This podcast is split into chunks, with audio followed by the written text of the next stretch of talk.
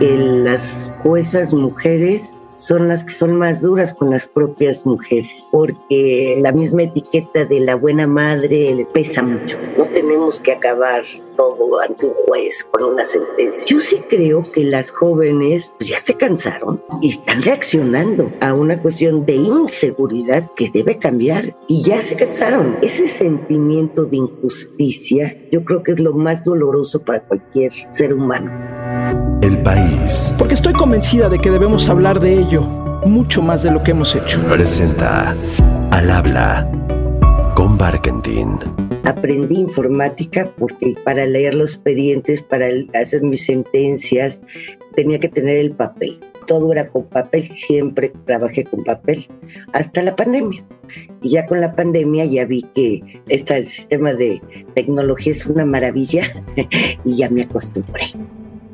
Norma Lucía Piña Hernández, ministra de la Suprema Corte de Justicia de la Nación, aquí en México. Antes que nada, ministra, qué gusto estar contigo. ¿Cómo estás, ministra? Muy bien, Gaby, gracias. Muy bien. Ministra, hay una preocupación que he compartido con algunos colegas y que tiene que ver con la justicia en nuestro país y la percepción de la justicia en nuestro país. Que al final, para el mexicano, para la mexicana promedio, la justicia de pronto pareciera no existir. ¿Cómo ves esto? Tú que vienes de una larga trayectoria y fuiste juez, por ejemplo, ¿cómo ves esto? Mira, yo creo que en nuestro país hay dos niveles de justicia, la local y la federal. Creo que donde se debe poner más atención, y te lo digo sinceramente, es en la justicia local en la justicia cotidiana. Tenemos una tradición de que si nuestros asuntos, nuestros conflictos, por más pequeños que sean, no se resuelven a través de una sentencia y con un juez, entonces sentimos que no van a tener una resolución. La verdad es que yo pienso que se tiene que implementar, porque además así ya está previsto en nuestra propia constitución, todos esos centros de conciliación, que se quisieron echar a andar, pero no se ha emitido la ley general, en donde el ciudadano común y corriente, cualquiera con problemas, que se busque una solución sin que tenga que llegarse a una sentencia. Los tribunales están saturados, la expedición de la justicia es lenta por lo mismo, no porque los jueces no trabajen, es que es demasiado a mi juicio tenemos que cambiar la propia mentalidad de nosotros, nuestras estructuras y echar a andar y conforme a derecho y dar a conocer esa forma de solucionar los conflictos.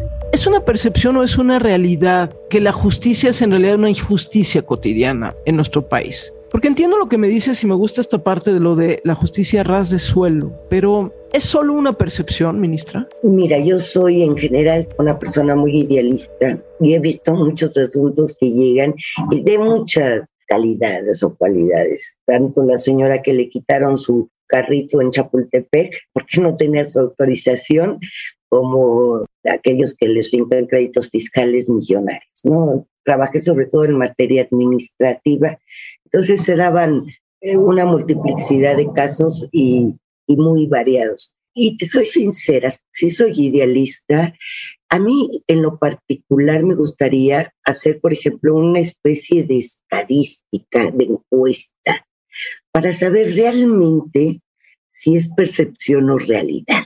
Porque lo que tenemos nosotros, es un hecho, es que en términos generales las mexicanas y los mexicanos pues no confían mucho en la justicia y no confían porque a lo mejor tuvieron una mala experiencia, entonces es válido no confiar, o a lo mejor porque otros le dijeron que les pasó esto, pero ellos no lo han vivido. Donde yo vería la gran reforma para la justicia y que fuese una realidad sería la justicia local. Ahí está el punto. Ahí es donde se debe atender las cuestiones de justicia. Ese dolor lo podemos vivir todos y, y tenemos que levantar la voz para poder exigir que podamos dormir tranquilos y vivir con paz. ¿Y qué tendría que suceder para que se diera, por ejemplo, una reforma de esa naturaleza? Yo sí creo que se necesita un punto de conciliación.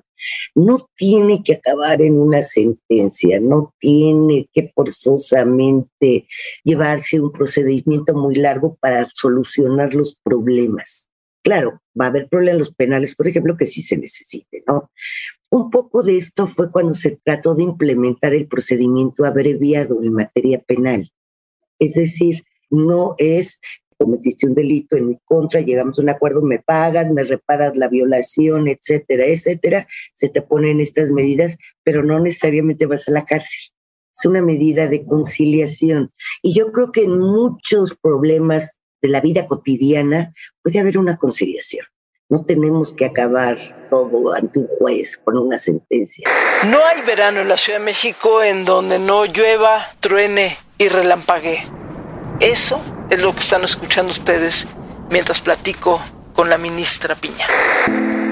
¿Cómo sientes que ha cambiado la justicia en México? ¿Cómo sientes de cuando tú empezaste? ¿Cuál dirías que es la gran diferencia al día de hoy, la que tú notas como la diferencia? Yo creo que la gran diferencia, y lo tengo que decir, es la argumentación de las sentencias y que ahora no se busca aplicar a rajatabla la ley. Se trata más de buscar la solución concreta al caso que te plantean y ponderando, buscando lo que podríamos llamar justicia, ¿no? Que yo pienso que es un falso dilema, es entre justicia y derecho. Pero en términos generales, sí creo que el Poder Judicial ha avanzado mucho en cuanto a la forma de ver el derecho, en cuanto a la forma de solucionar los asuntos. Ese es el gran avance que yo veo. Pero sí, nos, yo creo que nos faltaba ese clic con los derechos humanos, con la constitución, con la argumentación. Eso se ha logrado cambiar, eso ha avanzado mucho y yo creo que ese es el punto que ha sido como el parámetro, ¿sí? Entre antes y después. Y ahora. ¿Qué percibes tú como exigencia social que haya cambiado frente a, al Poder Judicial? Yo me acuerdo, por ejemplo, rara vez, tanto en escuelas de derechos, en facultades, o las personas, o los periódicos, o los comunicadores, los periodistas, rara vez hablaban de sentencias del Poder Judicial. No era un tema común. Ahora la sociedad exige la transparencia en las decisiones del Poder Judicial. Y eso es un logro impresionante. Por ejemplo, yo que me acuerde cuando yo empecé que se discutiera una sentencia, un proyecto de sentencia, que se criticara, que la sociedad estuviera atenta de cómo iba a resolver la corte determinado asunto. No, no, nunca, ¿eh? Nunca. Veías uno que otro artículo, pero en general no. Y eso ha cambiado mucho. Ahora el Poder Judicial sí es un protagonista por excelencia en nuestra sociedad y la sociedad nos exige además que seamos transparentes y que justifiquemos nuestra decisión. Unos pueden estar de acuerdo, otros no. Yo creo que eso es fundamentalmente el cambio que ha habido. Ministra, sin entrar en detalles que no puedas compartir, pero de tu carrera, ¿qué casos o qué momentos recuerdas que fueron complicados, que fueron complejos? Algunos casos que te hayan tocado en donde tuviste que repensar incluso lo que para ti era en ese momento el derecho, la impartición de justicia o algo que te sacudiera particularmente. He tenido muchos casos y fíjate que no necesariamente son los mediáticos, a lo mejor son los que más piensas, para que vaya perfecto todo. Pero un caso que a mí me, me cimbró fue un, un asunto penal cuando era juez en Cuernavaca. El esposo estaba dentro del centro de readaptación social por narcotráfico y el esposo le pide que le lleve marihuana la esposa en el puño cerrado, así en su puño, mete marihuana a un centro de reclusión. Lo que le cabía en su puño, nada. Bueno, pues para haber introducido, además de que se le daba una pena muy alta por haber introducido droga a un centro de reclusión, era agravante. Entonces imagínate, el esposo adentro, la esposa adentro, por haber metido marihuana en un puño cerrado, más de 10 años y los hijos, donde se quedaban. Ese asunto me cimbró, porque además era la época que los jueces no podíamos declarar inconvencionalidad de leyes, ¿sí? Tenías que aplicar la ley así a rajatabla. No podías cuestionar la ley, no podías ver derechos humanos, no podías ver nada, era arrajatable. Ese fue un asunto que me sembró. Imagino la escena perfecta de una mujer con, pues, ¿cuánto te cabe en el puño? Nada, hombre. Y lo que además significa en términos de la relación, en la pareja. Y aprovecho esto que nos cuentas, ministra. Sé que para ti el tema de género, la mirada de género es muy importante. Y creo que a veces no se entiende muy bien qué significa la impartición de la justicia con perspectiva de género. Me gustaría que nos explicaras eso. ¿Qué sería la impartición de justicia con perspectiva de género? Normalmente, porque además así se ha enfocado muchas veces, la perspectiva de género la entendemos en relación con la mujer y no es así. Es uno de los grupos que tenemos que analizar en perspectiva de género pero la perspectiva de género es detectar las asimetrías en la misma relación. Por ejemplo, volvemos con el de la mujer. A lo mejor la mujer fue sujeto de violencia económica. Bueno, pues en un divorcio hay que detectar esa simetría para resolver. Pero a lo mejor estás viendo un asunto de un patrón con un trabajador o de un jornalero o dentro de los mismos grupos indígenas. O sea, el género no necesariamente está en relación con la mujer, es romper las asimetrías. Si nosotros vemos nuestro sistema patriarcal, sin mal plan, sino porque así es. Se le pone, se le denomina así. Pues tenemos que deconstruir todo ese sistema, porque además no es de ahorita ni de hace 20 años, es siglos existe y analizar las normas y todo nuestro sistema con una nueva visión, poniendo al centro al ser humano, independientemente de preferencias sexuales, de sexo, de capacidades económicas, de religión, de... Entonces, juzgar con perspectiva de género es ver asimetrías, básicamente. Hace poco tuvimos un caso de una persona, te lo comento porque ya salió, una mujer que su pareja viola a su hija de tres años, que son horribles esos asuntos. Y aparte la mata y entonces a, a, ella la meten a la cárcel también, y está por violación, o sea, una cosa impresionante pero lo que sucede es que tienes que entender también que en esa relación cómo estaba, cuál era la situación de la mujer, cómo se dieron los hechos y ver que la misma mujer era víctima de violencia. Y es complicado, me decía una activista feminista que además es una persona muy capaz, que las juezas mujeres son las que son más duras con las propias mujeres porque la misma etiqueta de la buena madre pesa mucho.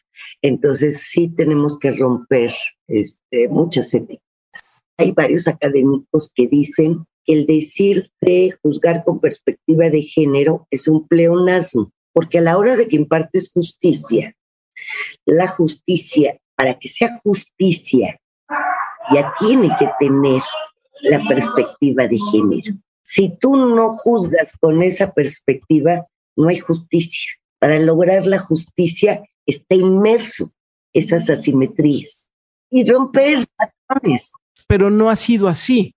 Es decir, ese es el ideal, pues, ¿no? Pero no ha sido así. No estamos en un sistema que busque, digamos, de manera explícita romper esas asimetrías. Y lo tenemos que hacer, mira, el clásico de la mamá que va a reportar a su hija que no llega el clásico, todas las muertes de Juárez, ¿qué sucedía? No le ponían atención porque si se fue con el novio, si salió muy noche, porque entonces, y esos estereotipos, esas etiquetas van en contra de la propia justicia.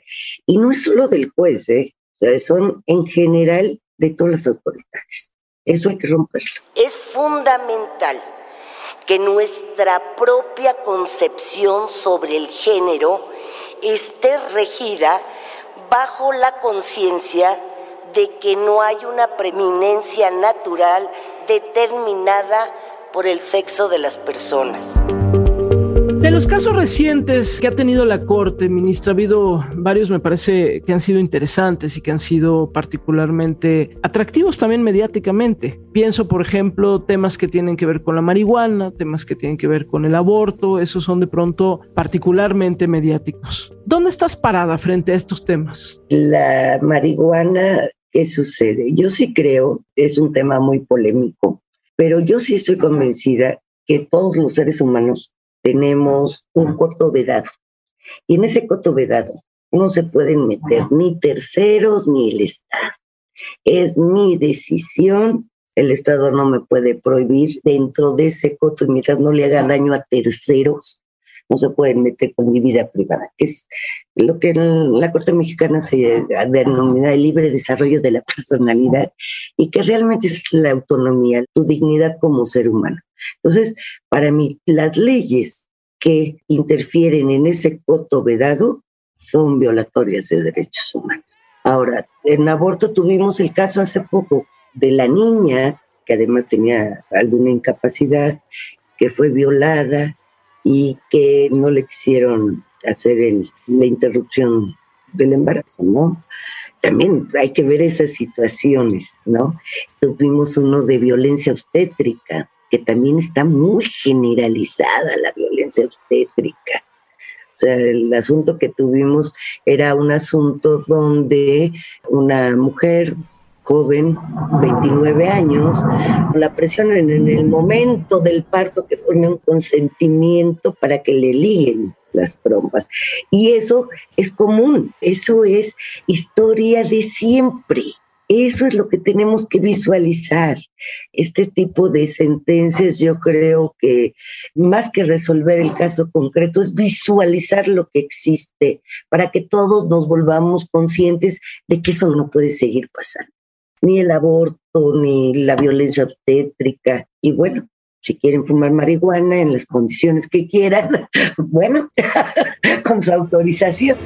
Es algo que tenemos que aprender a asimilar, a tolerar y a regular. Oye, pero a ver, me pareció interesante esto que dices, el coto vedado. ¿Cómo diferenciar el coto vedado de el no te metas en mi casa porque este es mi espacio privado? Oye, pero estás golpeando a tu mujer, pero esta es mi casa. ¿Cómo no convertir el coto vedado en una capa de impunidad? Ese fue el gran paso que se dio en la Convención de Belém do Pará. La cual constituye un hito en materia de protección de los derechos de las mujeres en la región. Antes todo lo privado era privado y era el problema de las mujeres, básicamente, porque se daba la violencia contra las mujeres en tu casa. El paso de Belém do Pará es decir lo privado es público. Entonces, ¿cómo se da? Como lo veo es, tú dentro de tu coto vedado estás tú. Tú le haces daño a alguien con tu actuar, golpeas a tu mujer, a tus hijos. Sí, es una agresión, es una violencia. Ahí sí puedes entrar. Ahí sí puedes entrar. O sea, hay que diferenciar, ¿no? El libre desarrollo de la personalidad a golpear a la mujer o a los hijos, ¿no? Y ese fue un gran paso de, esa convención. ¿eh? Estaba muy clavado eso de que lo privado es privado y se rompió en esa convención. Es una tarea de acompañamiento para que las mujeres todas podamos gozar de una vida libre de violencia.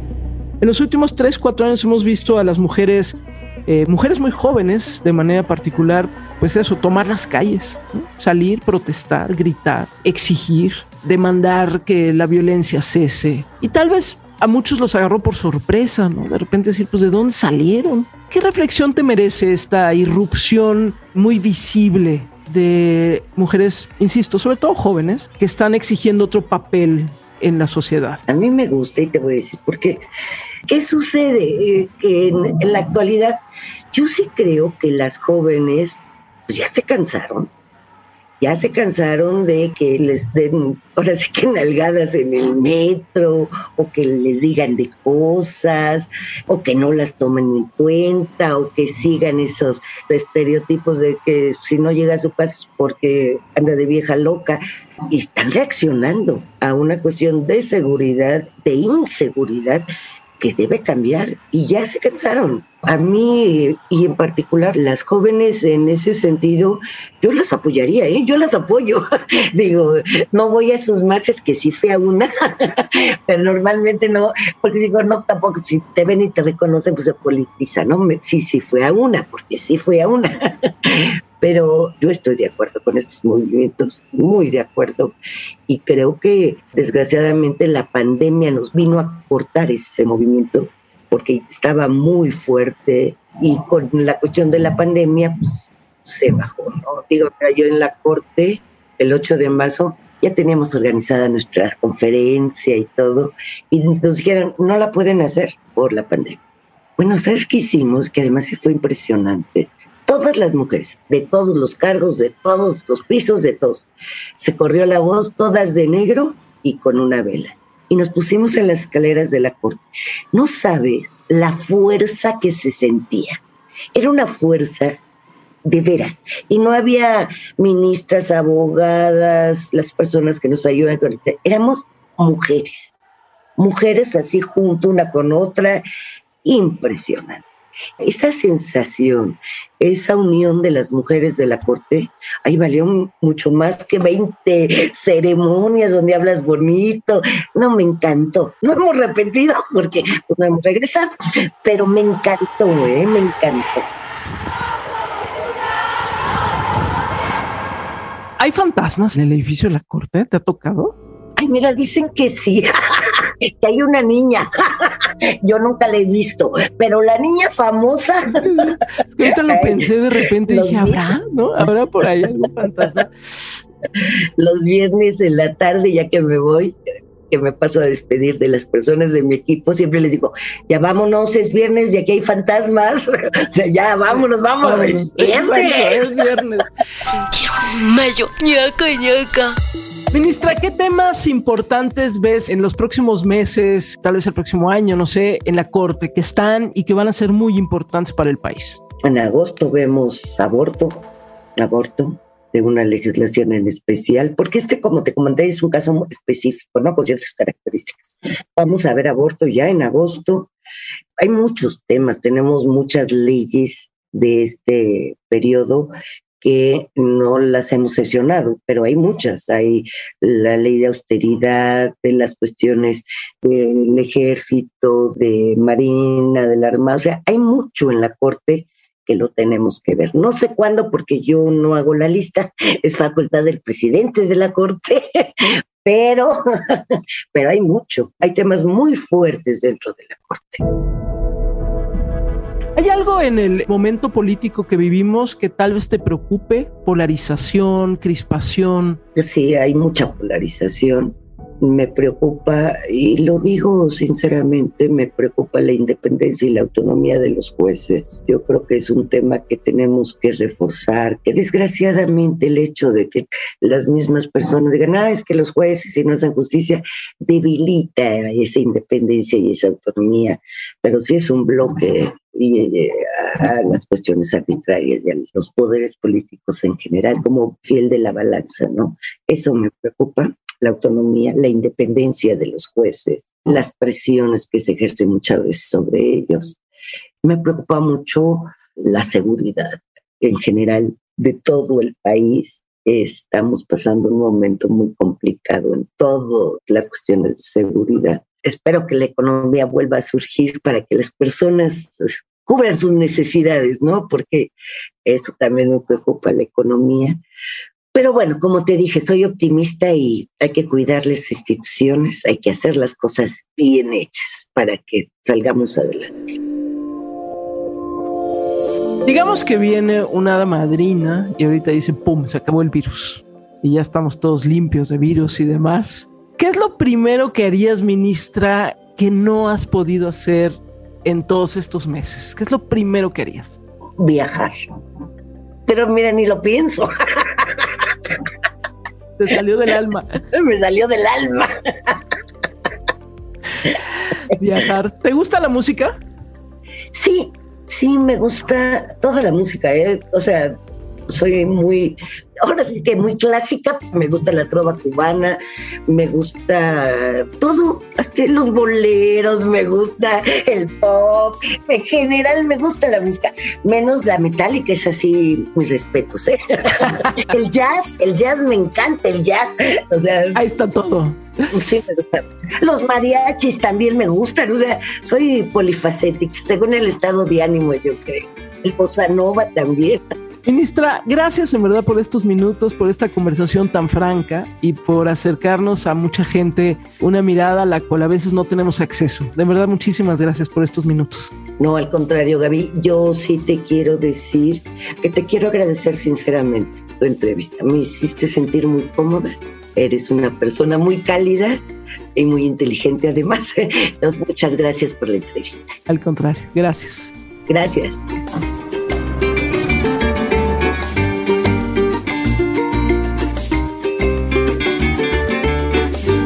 Al habla con Barkentin.